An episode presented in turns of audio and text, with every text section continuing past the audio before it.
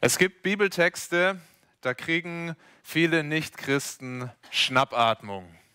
Und die lesen das und die sagen, wie kann man nur an so einen Gott glauben? Und wenn wir ehrlich sind, vielleicht geht es manchen von uns Christen sogar auch so, dass wir zu manchen Stellen kommen und wir sagen, das ist ja unerhört. Und vielleicht schämen wir uns sogar ein bisschen, wenn andere uns damit konfrontieren und wir sagen, na, ich weiß auch nicht so recht, wie man das eigentlich verstehen soll und wie ich das einordnen soll. Exodus 21, 2. Mose 21 kann so ein Text für dich sein, wo du sagst, das ärgert mich oder wo du sagst, wie soll ich das jemand anders erklären? Das verstehe ich ja selber nicht, was das da alles soll. Und wenn du noch kein Christ bist, dann hoffe ich, dass diese Predigt dir ein bisschen hilft, das tiefer zu verstehen, um was es da geht und auch die Prinzipien dahinter und auch zu verstehen, dass diese Gesetze, von denen wir gleich lesen, von einem guten und liebevollen und barmherzigen Gott kommen. Es hilft sehr, da genauer hinzuschauen, um das dann auch zu verstehen. Und wenn du schon Christ bist, dann hoffe ich, dass du nicht nur die Prinzipien verstehst, sondern dass es dich auch herausfordert, dass es dich motiviert, mehr nach dem zu leben, nach den moralischen Prinzipien, die hinter diesen Gesetzen stehen. Dafür möchte ich jetzt auch noch beten. Vater, wir danken dir für dein gutes Wort, dass wir es haben dürfen, dass wir dich dort kennenlernen und dass du uns dort auch zeigst, wie ein Leben gelingt, wie unser Leben gelingt. Herr, wir danken dir auch für so sperrige und herausfordernde Texte wie den heutigen und wir wollen beten, dass wir ihn tiefer verstehen und wirklich dich dahinter erkennen und erkennen, dass du gut bist und dass deine Wege gut sind für uns. Herr, segne du uns im Hören auf dein Wort. Amen. Und bevor wir in diesen Text reingehen, möchte ich noch drei Vorbemerkungen machen. Das ist, glaube ich, wichtig, gerade bei Texten wie diesen. Das erste, die Gesetzestexte, die wir uns heute anschauen, die sind uns teilweise wirklich sehr fremd. Und es hat zum einen damit zu tun, dass sie in eine ganz andere Zeit und auch in eine ganz andere Kultur hineingesprochen sind. Das ist wichtig, dass wir das wahrnehmen. Wir sehen das zum Beispiel allein daran, das sind Gesetze über Landwirtschaft, über Rinder, über Vieh, auch über Sklaven und all das kennen wir heute nicht mehr. Das ist uns fremd, also den meisten zumindest. Die meisten von uns kommen nicht aus der Landwirtschaft. Die sind uns auch deshalb fremd, weil sie teilweise sehr, sehr hart klingen. Wir finden vielleicht sogar viel zu hart. Und deshalb ist es wichtig, dass wir sie erstmal in ihrem Kontext verstehen, in den sie zuerst reingesprochen sind. Das ist das Erste. Das Zweite, wir müssen aufpassen, dass wir manche Praktiken, die damals in Israel gang und gäbe waren, die normal waren in dieser Kultur, dass wir nicht zu schnell von diesen Praktiken darauf schließen, was Gott will, was Gott gefällt. Wir lesen hier über Sklaverei, wir lesen auch gleich von Vielehe. Und wir müssen uns bewusst machen, dass die Bibel nirgendwo sagt, Gott möchte, dass wir Sklaven haben. Gott möchte, dass wir viele Frauen heiraten. Das steht nirgendwo geschrieben. Das löst nicht alle Spannungen auf. Die Bibel betrachtet es eher neutral. Aber es ist wichtig, dass wir nicht sofort sagen, ja, das ist Gottes Wille. Ja, weil das steht nirgendwo geschrieben. Das Dritte, wenn wir die Gebote im Alten Testament lesen, dann gibt es da verschiedene Kategorien. Ich glaube, das ist hilfreich, sie auch so zu betrachten. Es gibt zum einen das Moralgesetz. Das sind Dinge, die sind allgemein gültig für alle Zeit. Die galten damals, die gelten heute. Das sind vor allem die zehn Gebote. Waren damals gut und richtig, die sind heute gut und richtig und Gottes Anspruch an uns Menschen. Neben den zehn Geboten, dem Moralgesetz, gibt es aber auch ein Zeremonialgesetz, eine Regel für die Gottesdienste. Und er sagt uns das Neue Testament ganz klar, diese Regeln, die gelten nicht mehr für uns Christen, weil Jesus all das erfüllt hat, was in diesem Zeremonialgesetz im Alten Testament steht. Zum, am wichtigsten sicher, Jesus hat sein Leben gegeben als ein Opfer, das ein für alle Mal reicht müssen keine Tiere mehr opfern, um Vergebung unserer Schuld zu bekommen, sondern Jesus hat sein Leben gegeben und er hat dieses Gesetz erfüllt. Es gilt nicht mehr für uns. Und dann gibt es noch eine dritte Kategorie, das sind politische Gesetze. Und die haben so ein bisschen eine Zwischenstellung. Erstmal gelten sie nur für Israel. Sie sind Gebote und das lesen wir auch gleich hier ganz am Anfang. Rechtsordnungen, die dem Volk vorgelegt wurden. In Kapitel 24 ist es dann ist es das Bundesgesetz, was Gott seinem Volk gibt und wie er dort alles geregelt hat. In Israel. Erstmal das politische Gesetz für Israel. Nicht mehr gültig für Deutschland, aber die moralischen Prinzipien, die dahinter stehen, die sind sehr wohl auch für uns noch gültig. Ja, also diese, dieses Bundesgesetz für Israel, das sind Konkretionen, konkrete Anwendungen der zehn Gebote für die Zeit und die Kultur damals. Und deshalb ist es wichtig, weil alle Gesetze, die wir uns jetzt anschauen, sind Gesetze für Israel in Zeit und Kultur. Es ist wichtig, die moralischen Prinzipien dahinter zu verstehen und die können und die sollen wir auch heute noch anwenden starten wir in den Versen 2 bis 11 mit den Gesetzen für die Sklaven oder den Umgang mit Sklaven. 2. Mose 21 ab Vers 2. Wenn du einen hebräischen Sklaven kaufst, so soll er dir sechs Jahre dienen, im siebenten Jahr aber soll er freigelassen werden, ohne Lösegeld. Ist er ohne Frau gekommen, so soll er auch ohne Frau gehen. Ist er aber mit seiner Frau gekommen, so soll sie mit ihm gehen. Hat ihm aber sein Herr eine Frau gegeben und hat sie ihm Söhne oder Töchter geboren, so sollen Frau und Kinder seinem Herrn gehören, er aber soll ohne Frau gehen. Spricht aber der Sklave, ich habe meinen Herrn lieb und meine Frau und Kind, ich will nicht frei werden, so bringe ihn sein Herr vor Gott und stelle ihn an die Tür oder den Pfosten und durchbohre ihn mit einem Friemen sein Ohr, und er sei sein Sklave für immer. Verkauft jemand seine Tochter als Sklavin, so darf sie nicht freigelassen werden wie die Sklaven. Hat ihr Herr sie für sich genommen und sie gefällt ihm nicht, so soll er sie auslösen lassen. Er hat aber nicht Macht, sie unter ein fremdes Volk zu verkaufen, nachdem er sie verschmäht hat. Hat er sie aber für seinen Sohn bestimmt, so soll er nach dem Recht der Töchter an ihr tun. Nimmt er sich aber noch eine andere, so soll er der ersten an Nahrung, Kleidung und ehelichem Recht nichts abbrechen. Erfüllt er an ihr diese drei Pflichten nicht, so soll sie umsonst freigelassen werden, ohne Lösegeld. Das Gesetz beginnt also mit Regeln und es sind in erster Linie Regeln zum Schutz von Sklaven, die hier festgelegt sind. Es geht fast nur um die Rechte der Sklaven, an einer Stelle um die Rechte der Herren. Jetzt ist erstmal die Frage an, was denkst du bei dem Wort Sklave? Ich bin mir ziemlich sicher, die meisten von uns denken da an die Sklaverei in Nordamerika. Das kennen wir aus den Büchern, das kennen wir aus Filmen, wie es da zuging in Nordamerika, wie ähm, in Afrika Jagd gemacht wurde auf Menschen und wie sie dann in Ketten gelegt wurden und mit Schiffen rüber transportiert. Da wurde keine Rücksicht genommen auf die Familienverhältnisse, die wurden geknechtet, die mussten auf den Baumwollplantagen arbeiten, in den Haushalten, wurden behandelt wie die Tiere. Und es ist ganz wichtig, wenn wir jetzt hier diese Gesetze für die hebräischen Sklaven anschauen, dass diese Sklaverei sich deutlich unterscheidet. Es ist nicht wie die Sklaverei in Nordamerika. Wir sehen das auch, wenn wir ein paar Verse noch weitergehen. Das hilft, glaube ich, gleich in den Vers 16 mal zu schauen, wo es ein deutliches Gebot gibt, wo Gott sagt, wer einen Menschen raubt, sei es, dass er ihn verkauft, sei es, dass man ihn bei ihm findet, der soll des Todes sterben. Gebot, wo Gott den Menschenhandel ausdrücklich verbietet und ihn sogar unter Todesstrafe stellt. Die Sklaverei hier, die tickt anders. Das ist mehr mit einem ja, Vertrag zu vergleichen. Wir sehen das, wenn wir in den Vers 2 schauen.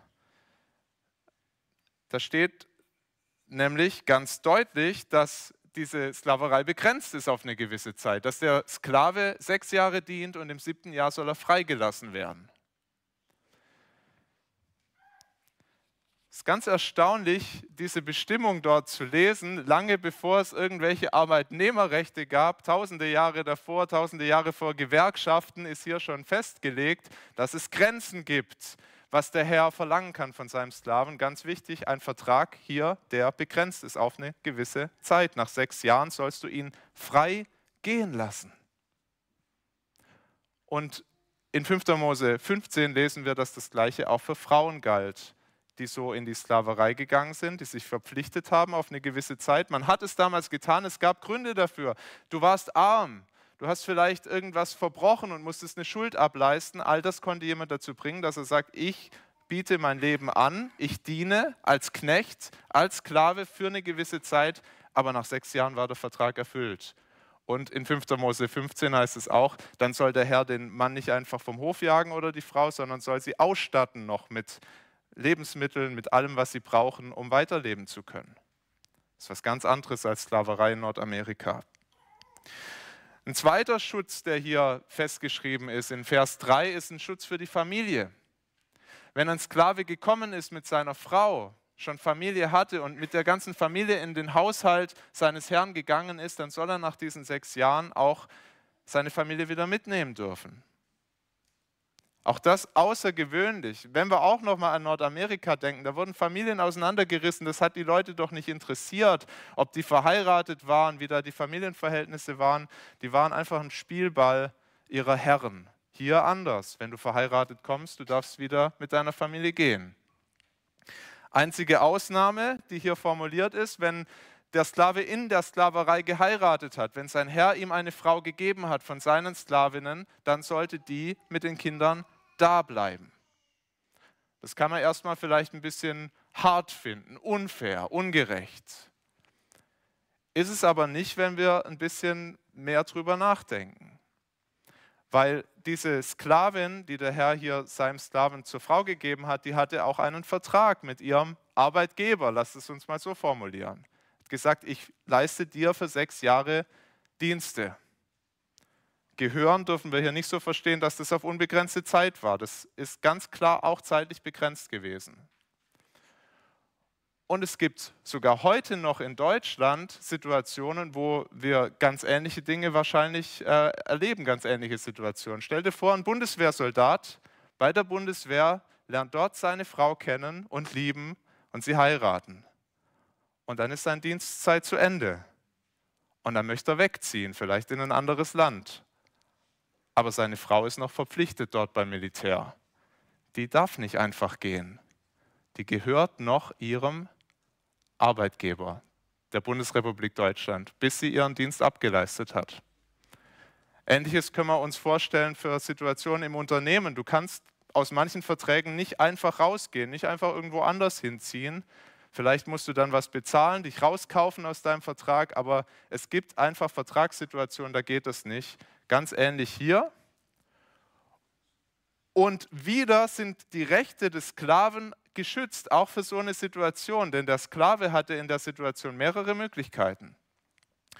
Das erste ist, er konnte Geld verdienen und seine Frau und seine Familie aus dieser Sklaverei rauskaufen. Das war geregelt, das ging. Wenn er hart gearbeitet hat, dann konnte er seine Familie rauskaufen, dem Sklavenhalter oder dem Herrn, dem Dienstherrn abkaufen. Er konnte auch einfach warten, bis die Frau den Vertrag erfüllt hat und nach spätestens sechs Jahren war auch sie dann frei und sie waren wieder zusammen. Für mich wäre das nichts gewesen, so lange zu warten, aber die Möglichkeit bestand. Und eine dritte Möglichkeit ist in den Versen 5 bis 6 hier ganz deutlich formuliert. Er konnte auch sagen, mein Herr ist eigentlich ein guter Herr, der sorgt für mich, der gibt mir alles, was ich brauche. Ich habe hier Essen, ich habe hier Trinken, der behandelt mich gut, misshandelt mich nicht. Ich bleibe bei diesem Herrn. Ich wandle diesen Vertrag um von einem zeitlich befristeten Vertrag in einen lebenslangen Vertrag. Das konnte man nicht einfach so aus dem Bauch heraus entscheiden, da gab es klare Regeln. Das Gesetz regelt das hier. Es musste vor Gott und vor den Menschen bezeugt werden. Es war ein öffentlicher Rechtsakt, fast wie eine Hochzeit. Der Mann wurde öffentlich geführt an die Türschwelle des Hauses des Herrn und da wurde das dann dokumentiert, sichtbar gemacht, indem ein Nagel durch sein Ohr getrieben wurde und er dadurch gezeichnet wurde. Klingt ein bisschen archaisch, ist es auch, aber das war das Symbol dafür. Ich gehorche meinem Herrn. Das Ohr ist ja auch das, das Organ, mit dem wir hören, Gehorsam symbolisiert. Ich gehorche ihm, ich will bei ihm bleiben auf Lebenszeit. Ich weiß nicht, ob wir das verstehen können, wie außergewöhnlich diese Gesetze für Sklaven sind in dieser Zeit. Es gibt aus anderen Kulturen dieser Zeit auch Gesetzestexte und oft tauchen da die Sklaven als allerletztes auf. Die allerletzten Regeln behandeln den Sklavendienst. Hier fängt das Gesetz damit an, dass die Rechte der Sklaven geschützt werden. In den Gesetzen der anderen Kulturen geht es dann auch meistens um die Rechte der Arbeitgeber, um die Rechte der Herren und gar nicht um die Freiheitsrechte der Sklaven. Hier ganz anders. Ab Vers 7 lesen wir dann noch von einer besonderen Bestimmung äh, für Frauen, die von ihren Vätern in die Sklaverei verkauft werden. Auch das ist erstmal, also das schüttelt es ein, wenn man das zum ersten Mal liest. Kann denn ein Vater seine Tochter in die Sklaverei verkaufen? Aber wenn wir genauer hinschauen, dann geht es hier ganz offensichtlich um eine besondere Situation. Es geht um arrangierte Ehen. Das ist uns fremd in Deutschland. Wir suchen uns unsere Partner aus. Es ist aber bis heute in ganz vielen Kulturen auf dieser Welt so, dass die Eltern das regeln und entscheiden. Und die machen das nicht immer gut. Das glaube ich durchaus, dass die nicht immer richtig liegen. Aber wir dürfen auch nicht denken, dass arrangierte Ehen, dass die Väter da, dass die immer nur ihren, ihre eigenen Interessen im Sinn haben und so weiter. Da gibt es ganz viele Väter, die sich gut überlegen, was ist gut für meine Tochter? Was hilft ihr? Und der Hintergrund hier ist sicher bei vielen Vätern auch, dass sie überlegen, meine Tochter, die soll es gut haben, die soll abgesichert sein, die soll versorgt sein und deshalb geben sie ihre Tochter in ein anderes Haus eines wohlhabenden Mannes, von dem sie sich versprechen, dass er für seine Frau, äh, für ihre Tochter sorgen kann. Das ist der Hintergrund. Und gleich wieder gibt das Gesetz hier klare Regeln dafür, wie man mit diesen Frauen umgehen soll. Auch das ist erstaunlich. Das Erste, wenn dieser Mann, der sie kauft für sich als Ehefrau, wie auch immer das dann genau aussieht, den Brautpreis bezahlt, wenn er sagt, ich möchte sie doch nicht heiraten, dann schreibt das Gesetz vor, dann soll er sie freilassen gegen ein Lösegeld. Und das heißt ziemlich sicher, dass dieser Vertrag rückgängig gemacht wurde, dass die Familie sie zurückgekauft hat, dass das Geld wurde zurückgegeben und dann wurde das abgewickelt. Klingt wieder, ist uns fremd, keine Frage, aber es wurde rückgängig gemacht und sie kam wieder frei, sie konnte wieder zu ihrer Familie gehen. Ein zweites Gesetz finden wir in Vers 8, wenn der Mann sagt, ich möchte sie an meinen Sohn verheiraten dann sollte dieser Herr die Frau nicht wie eine Sklavin behandeln, sondern nach dem Gesetz der Töchter. Und das heißt, dass aus einer Sklavin eine Schwiegertochter wird, eine freie Frau, die zu diesem Haushalt gehört. Die dritte Situation, die beschrieben ist in den Versen 10 bis 11, ist, dass der Herr sich entscheidet, aus welchen Gründen auch immer, ich möchte eine andere Frau auch noch haben. Viel Ehe in dieser Zeit auch möglich, auch fremd für uns, aber er sagt, ich will eine andere Frau und dann ist hier ganz klar geregelt, dann kann er nicht einfach seine erste Frau irgendwie zur Seite schieben und sagen, mit dir will ich nichts mehr zu tun haben, sondern er soll sich gut um sie kümmern. Schaut nochmal in die Verse 10 bis 11, da heißt es, nimmt er sich aber noch eine andere, so soll er der ersten an Nahrung, Kleidung und ehelichem Recht nicht abbrechen. Heißt, er soll sich gut um sie kümmern. Nach wie vor ist sie seine Frau. Soll sie versorgen, soll auch für sie da sein, emotional die ehelichen Pflichten erfüllen. Und wenn er das nicht tut, dann heißt es in Vers 11, dann soll er sie ziehen lassen, ohne Lösegeld. Auch dann ist sie frei.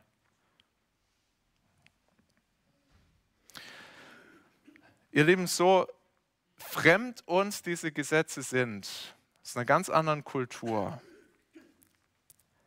Lass nicht deinen Blick dadurch verstellen, dass es hier wirklich um Schutzrechte geht für die Schwächsten und für die Niedrigsten damals in der Gesellschaft. Es ist außergewöhnlich, Sklavenrechte in dieser Form zu finden, ist auch außergewöhnlich Frauenrechte in dieser Form zu finden in dieser Zeit. Lange vor Emanzipation, lange, wo das irgendwo festgeschrieben wurde. Und es ist deshalb eine Schande, dass die Bibel immer wieder missbraucht wurde, um Sklaverei, wie sie in Nordamerika war, aber auch in anderen Orten in dieser Welt, um Sklaverei zu rechtfertigen und zu sagen, man kann mit Menschen umgehen wie mit Tieren. Hätten sie nur Exodus 21 gelesen. Es ist auch eine Schande, wie mit Frauen umgegangen wurde im Namen des christlichen Glaubens. Schon hier sehen wir die Anfänge, die, das zieht sich ja dann durch, wie ein roter Faden durch die Bibel. Im Neuen Testament, wenn wir dann sehen, was auch Gott sagt zur Ehe, wie das aussehen soll, wie er Frauen Würde, Rechte verleiht. Wie kann man denn auf dieser Grundlage Frauen verachten? Das ist ganz, ganz wertvoll, was wir hier lesen. Und es wird dann auch sehr persönlich, wenn wir die Prinzipien, das Prinzip dahinter verstehen, diesen Schutz Gottes für die Schwächsten und für die Niedrigsten. Es wird persönlich da, wo ich Verantwortung habe, als Chef, als Chefin für vielleicht ein ganzes Unternehmen, vielleicht nur für eine, ein Team, eine kleine Gruppe, vielleicht auch in der Schule für eine AG, wo auch immer ich Verantwortung habe für andere Menschen, da soll mich dieses Prinzip leiten. Ich soll auf sie achten, ich soll ihre Würde achten, ich soll ihre Rechte achten. Ist es die Art, wie du mit anderen umgehst, dass du wirklich dir überlegst, wie schaut Gott auf meine Mitarbeiter? Wie schaut Gott auf die, die er mir anvertraut hat, meiner Führung? Dass du sie gut behandelst, würdevoll, mit Liebe. Spricht auch in unsere Ehen hinein. Und ich möchte vor allem die Männer von uns ansprechen. Die Ehemänner. Wir haben keine zwei Frauen, eine reicht. Aber die Verpflichtung gilt, dass wir gut für sie sorgen, so wie das hier dem Mann aufgetragen ist, dass wir gut für sie da sind, dass wir unseren ehelichen Pflichten nachkommen. Und Männer denken da oft an Sex, aber es geht ja um viel mehr. Es geht um, dass wir uns um die Emotionen, um die Gefühle unserer Frauen kümmern, dass wir wirklich dafür sorgen, dass sie aufblühen, dass wir für sie da sind. Gott sind die Menschen wertvoll und wichtig, die er uns anvertraut. Das sehen wir hier als erstes. Das machen diese Schutzbestimmungen so deutlich.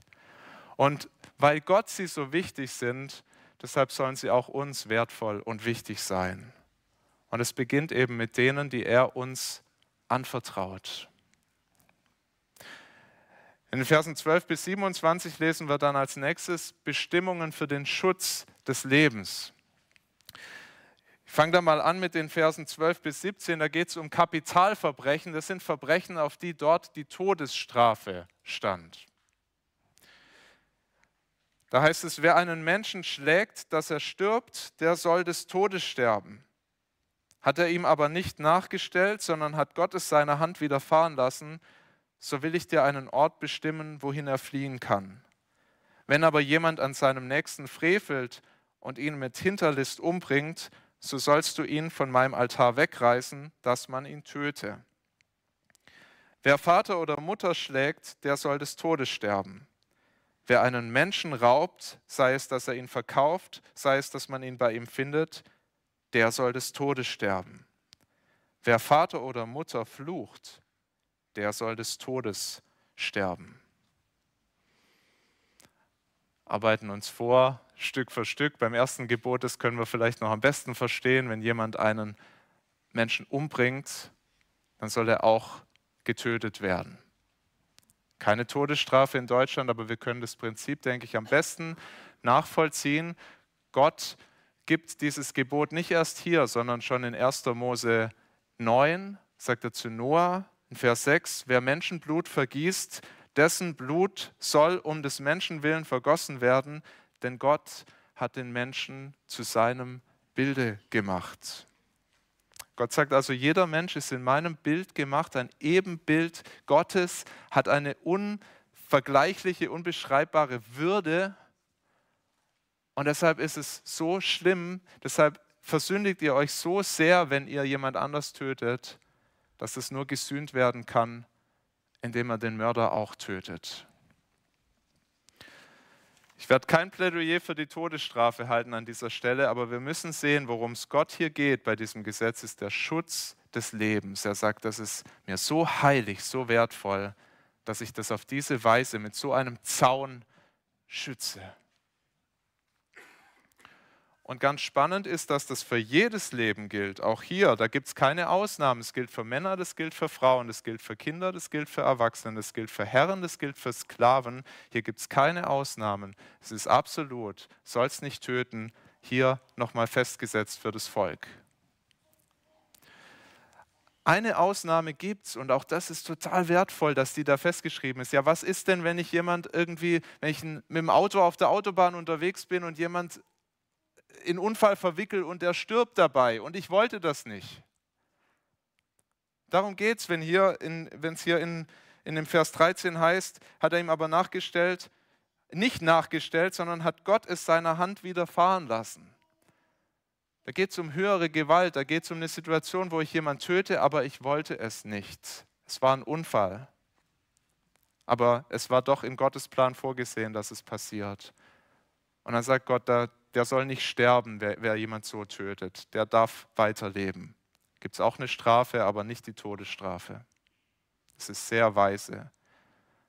Der Herr sieht das Herz an, schaut, mit welchen Motiven ist es passiert und es findet sogar seinen Weg in die Gesetzgebung. Und nur eine Randnotiz in unserem Land, in Deutschland. Wir sind so geprägt vom christlichen Glauben, von dem, was wir in der Bibel lesen. Die Motive spielen bei uns eine Riesenrolle. Aus welchem Grund hat jemand getan, was er getan hat? Es ist in vielen Gesellschaften ganz anders. Bei uns ist es bis heute noch wirksam, dass man genau hinschaut, warum hast du das getan? Und es ist gut, das wird dem Menschen gerecht, darauf zu schauen. Dann das Gesetz in Vers 16, das haben wir schon angeschaut, Menschenhandel, wenn ich jemand anders so einschränke, wenn ich sein Leben so missbrauche, auch darauf stellt Gott hier die Todesstrafe. Und dann das, was uns wahrscheinlich am meisten schockiert in den Versen 15 und 17, da werden Vergehen gegen die eigenen Eltern sanktioniert. Es ist, wer seinen, seine Eltern, wer sie schlägt oder wer sie verflucht, der soll sterben, soll man töten.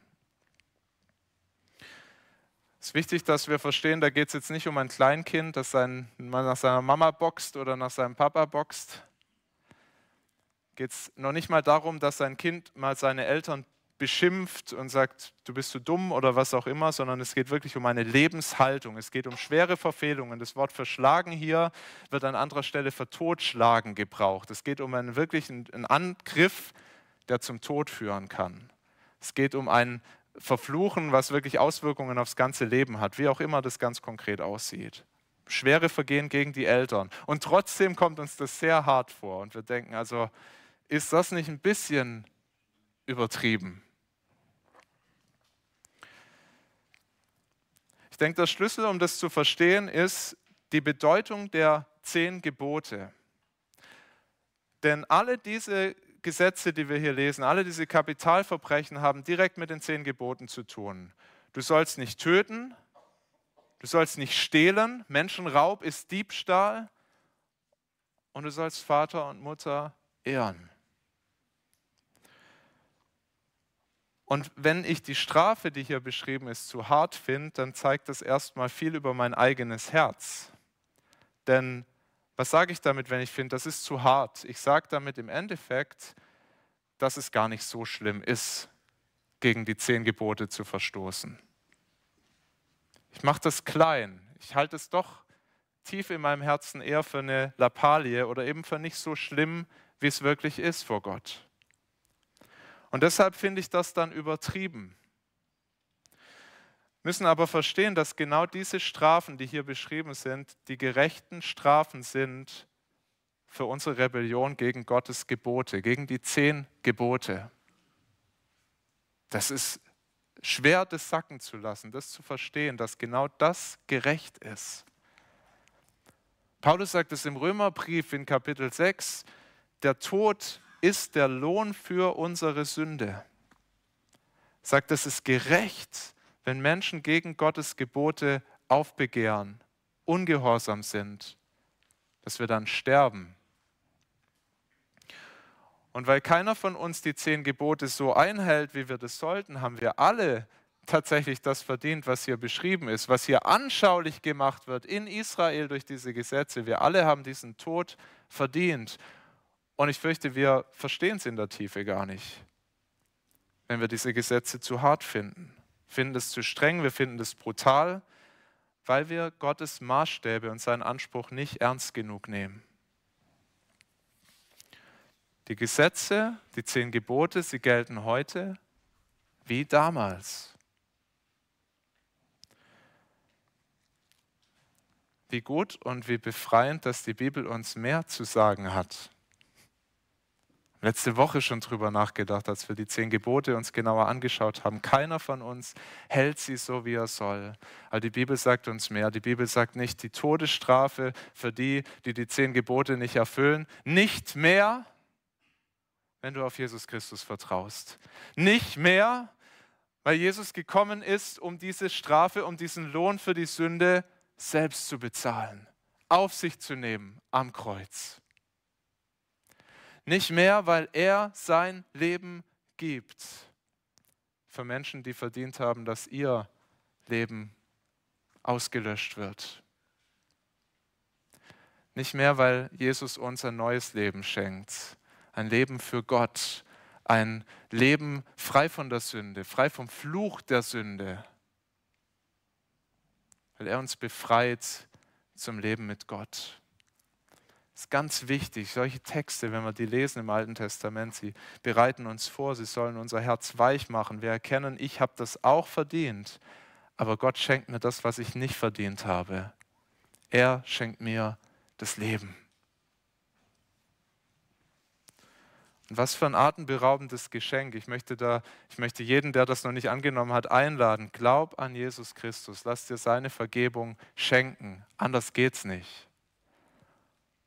Und uns Christen möchte ich ermutigen, lass uns wirklich das noch tiefer begreifen, sehen, wie schlimm die Sünde wirklich ist und dann umso fröhlicher darüber werden, dankbarer, dass wir den Preis nicht bezahlen, dass wir frei rausgehen aus dem Gerichtssaal weil ein anderer bezahlt hat, Jesus Christus selbst.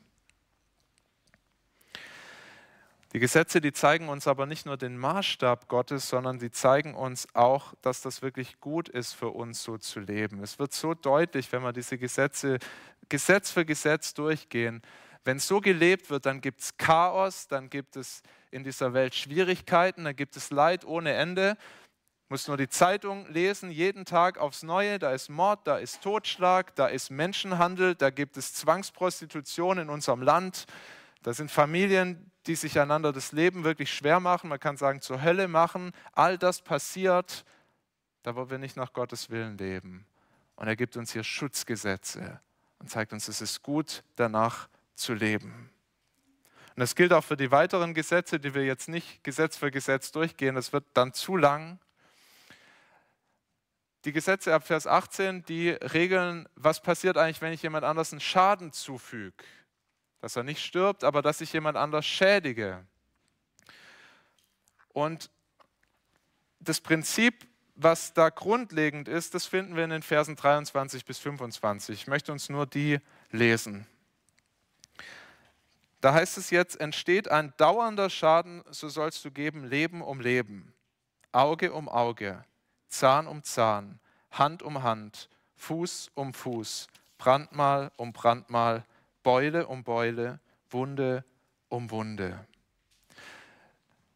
Das ist eine Aussage, die bezieht sich hier auf einen ganz konkreten Fall, aber wir sehen dann im Neuen Testament, dass dieses Prinzip angewandt wurde in Israel als ein, Prinzip, als ein grundlegendes Rechtsprinzip. Auge um Auge, Zahn um Zahn. Jesus zitiert das, es war gängig, so wurde so wurden Gesetze gemacht, so wurde von der Justiz gehandelt. Und im Kern geht es bei diesem Gesetz um einen fairen Ausgleich. Ich glaube, das können wir auch verstehen. Wenn jemand einen Schaden erleidet, die Strafe muss zum Vergehen passen. Das sagt das im Kern. Das klingt für uns total archaisch, Auge um Auge, Zahn um Zahn. Im Kern geht es darum, Strafe muss passen zu dem, was jemand verbrochen hat. Wenn jemand jemand anders das Auge schädigt, dann kann man nicht ihm den Kopf abschlagen. Ja, das beugt der Eskalation vor. Das sind faire Strafen. Und abgesehen von der Todesstrafe wurde das in Israel nach allem, was wir wissen, nicht wortwörtlich so umgesetzt. Also wenn ich jemand das Auge verletzt habe, dann wurde mir nicht auch das Auge verletzt, sondern in der Regel wurde das anders gelöst, zum Beispiel durch Ausgleichszahlungen. Wir sehen einen Fall davon in, äh, gleich in Vers 26 noch in dem Kapitel, wo es um Sklaven geht und ein Herr schädigt das Auge seines Sklaven oder er schlägt ihm einen Zahn aus. Und das Gesetz für diesen Fall ist nicht, dass man dem Herrn auch das Auge ausschlagen soll oder den Zahn, sondern dass er seinen Sklaven freilässt. Ja, also das wurde, das Prinzip wurde angewandt. Was ist eine vergleichbare Leistung? Was ist fair in so einem Fall? Und auch da sehen wir nochmal, wie die Sklaven geachtet wurden, gut behandelt wurden. Denn ein Herr konnte seinem Sklaven nicht einfach Gewalt antun und den Krankenhausreif prügeln und für ein ganzes Leben entstellen und dann einfach weitermachen, sondern er musste ihn dann gehen lassen. So wird hier Auge um Auge gleich mal angewandt. Ja, ein fairer Ausgleich. Es ging also nicht um ein brutales Rachesystem, sondern um eine gerechte Entschädigung. Wie ist es dann aber zu verstehen, wenn Jesus in der Bergpredigt sagt, wir sollen nicht nach dem Prinzip Auge um Auge, Zahn um Zahn leben, sondern du sollst die andere Wange hinhalten, wenn dich jemand schlägt. Du sollst jemand, der dich dazu zwingt, mit ihm eine Meile zu gehen, sollst du zwei, eine extra Meile mit ihm gehen. Ich denke, Jesus setzt damit nicht dieses Rechtsprinzip außer Kraft, was ein gutes Prinzip ist, was Gott da gegeben hat als ein gutes Prinzip. Aber er fordert die Leute heraus, nicht hartherzig auf ihr Recht zu pochen, sondern gnädig miteinander zu sein. Nicht zuerst darauf zu schauen, was steht mir jetzt zu, wenn du mir was angetan hast. Wenn mich jemand schädigt, dann habe ich einen Anspruch auf Wiedergutmachung. Der Anspruch ist erstmal da, ich kann aber auch freiwillig darauf verzichten. Ich kann in so einer Situation gnädig sein. Und Jesus ermutigt seine Jünger, er ruft sie dazu auf in der Bergpredigt, lasst Gnade walten. Es kommt direkt aus Gottes Herzen, der mit euch gnädig ist, so wie ihr das nicht verdient habt. Das in meinem Leben immer wieder erlebt, wie Christen mit mir gnädig waren. Ich muss denken an ähm, eine Situation vor einigen Jahren. Ich habe einem Bruder, der hat mir sein Auto geliehen, ein teures Auto. Und ich habe beim Einparken nicht aufgepasst. Ich habe die Felgen beschädigt. Auge um Auge hätte geheißen, ich gebe das Auto zurück und er sagt, das bezahlst du mir den Preis. Ich habe es ihm auch angeboten, aber er hat zu mir gesagt, du bist ein Praktikant, ich weiß, du hast nicht viel Geld. Ich übernehme den Schaden. Das war ein Beispiel für teure Gnade, weil Gnade ist immer teuer. Einer bezahlt immer den Preis. Wenn du frei rausgehst, dann bezahlt ein anderer den Schaden. Ihr Lieben, Gott hat seinem Volk auch diese Gesetze hier zum Schutz gegeben und das dahinterliegende Prinzip, das ist gut für einen Staat, für eine Familie, dass die Strafe zum Vergehen passt. Aber als Christen dürfen wir auch erkennen, da wo ich geschädigt werde, da habe ich eine wunderbare Möglichkeit, was von Gottes Gnade weiterzugeben. Das vorzuleben, was es heißt, gnädig zu sein. Und ich möchte uns ermutigen, miteinander gnädig zu sein in dieser Gemeinde, in unseren Familien und mit jedem, der schuldig wird an uns. Es gibt Gesetze, es gibt Rechte in unserem Land. Es ist auch nicht gesagt, dass man das nicht auch mal in Anspruch nehmen muss, in Anspruch nehmen kann, aber es ist auch eine große Möglichkeit, wenn jemand schuldig wird an dir, großzügig zu sein und diese Gnade Gottes weiterzuschenken. Das kann sich keiner nehmen, aber wir können das weiter schenken. Die letzten Verse, die schauen wir nur noch ganz kurz an. Hier geht es im Kern um den Schutz vor Fahrlässigkeit. Ganz verschiedene Fälle, die hier beschrieben werden. Ein Rind, das einen Menschen tötet.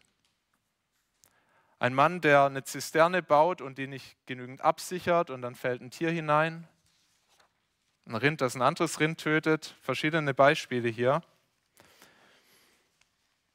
Alle diese Fälle, die da beschrieben sind, könnt ihr nachher euch nochmal durchlesen. Alle diese Fälle, die beschreiben Menschen, die zu wenig drüber nachgedacht haben, was ihr Handeln für andere bedeutet. Vielleicht lese ich doch einfach noch ein paar Verse, dass wir das mal vor Augen haben. Ähm, in Kapitel 21 ab Vers 33, wenn jemand eine Zisterne aufdeckt oder gräbt eine Zisterne und deckt sie nicht zu und es fällt ein Rind oder, e-, oder Esel hinein, so soll der Besitzer der Zisterne mit Geld dem anderen Ersatz leisten, das tote Tier aber soll ihm gehören.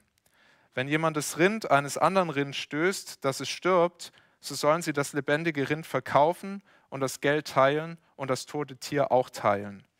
Ist aber bekannt gewesen, dass das Rind zuvor stößig gewesen ist und sein Besitzer hat es nicht verwahrt, so soll er ein Rind für das andere erstatten und das tote Tier haben. Also es geht um Menschen, die nicht aufgepasst haben, ihre Baustelle nicht geschützt haben, ihr Tier nicht im Griff hatten. Wieder dieses Prinzip, wenn das Tier zum ersten Mal stößig wird, wild wird, das konnte man nicht so genau wissen. Wenn das Tier schon dafür bekannt war, ist die Strafe härter.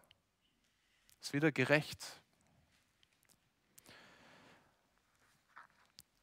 Und auch wenn die meisten von uns keine Rinder haben und keine Zisterne im Garten, müssen wir doch genau das hören. Es ist wichtig, dass wir darauf achten, wie wir andere Menschen schützen. Zu oft machen wir uns zu wenig Gedanken darüber, was für Auswirkungen unser Handeln für andere hat. Und das kann man durchbuchstabieren für, die, für alle möglichen Fälle. Das geht los, wenn wir Auto fahren und meinen, wir müssten da bei 100 auf der Autobahn noch WhatsApp schreiben und lesen. Also niemand, der da einen Unfall gebaut hat, und es passiert leider sehr häufig, dass auf diese Weise Unfälle passieren. Niemand hat gedacht, oh, ich gefährde jetzt mal andere, ich baue jetzt mal einen Unfall. Es passiert so schnell, weil Menschen nicht nachdenken. Oder wenn ich mit meinem Hund im Wald unterwegs bin, habe keinen Hund. Liebe Hundebesitzer, seht mir es nach. Aber wenn dann da ein Jogger unterwegs ist, erst letzte Woche habe ich das selber erlebt und dann habe ich meinen Hund nicht an der Leine und der Hund fällt diesen Jogger an. Ich habe es schon mehrfach erlebt. Es ging immer ganz gut aus für mich. Hund an die Leine. Hund an die Leine. Es ist keine Hundefeindlichkeit, aber die wollen nicht immer nur spielen. Oder wenn ich krank bin, schwerer Infekt und ich meine, ich müsste jetzt allen beweisen, dass ich aber doch ein harter Hund bin und dass ich dann noch in die Arbeit gehe und allen zeige, dass ich doch noch was leisten kann, aber dann das, die ganze Firma anstecke. Ja, hat jemand gesagt, äh, wir feedbacken uns das ja immer gegenseitig, hat jemand gesagt, damit tue ich doch was Gutes, ich stärke das Immunsystem der Bevölkerung. Na, ich glaube, man kann sich die Dinge auch schönreden. Dann bleib zu Hause, leg dich ins Bett, werd gesund, achte auf die anderen. Gibt es Bereiche in deinem Leben, wo du dir zu wenig Gedanken darum machst? Was hat es eigentlich, wie ich lebe? Was hat es für Auswirkungen auf andere? Gott möchte das Beste für uns Menschen und es schließt mit ein, dass jeder von uns darüber nachdenkt.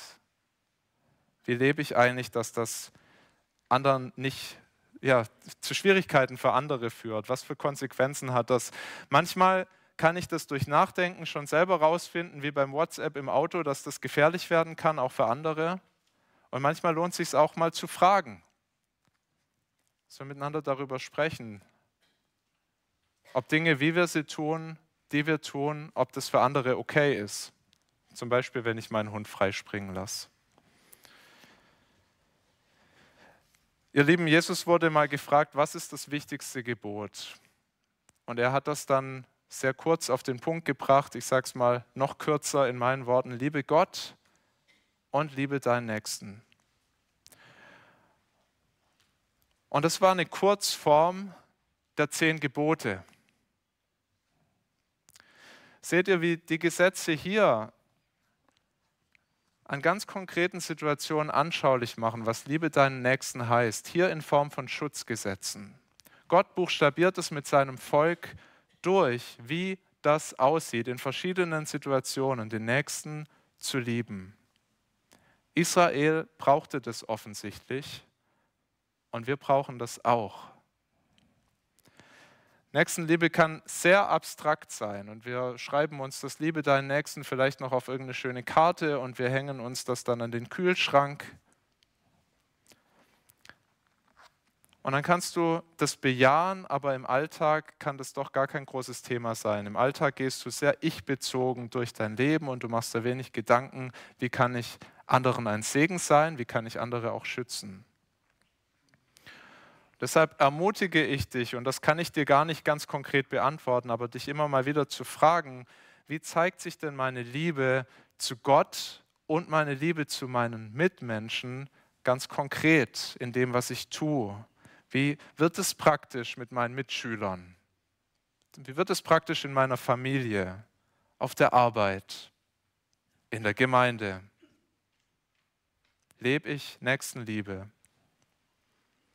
Bist du auch bereit für Fehler gerade zu stehen? Wir haben darüber nachgedacht, wir sollen gnädig sein, aber die andere Seite ist auch, dass wir, wo wir Schuld auf uns laden, auch dazu gerufen sind, zu schauen, dass wir auch was dafür tun, das auszugleichen, da wo wir es können. Wir können nicht einfach Gnade mal so als Gesetz sehen und sagen, naja, ihr, müsst mir alle gnädig sein hier in der Gemeinde.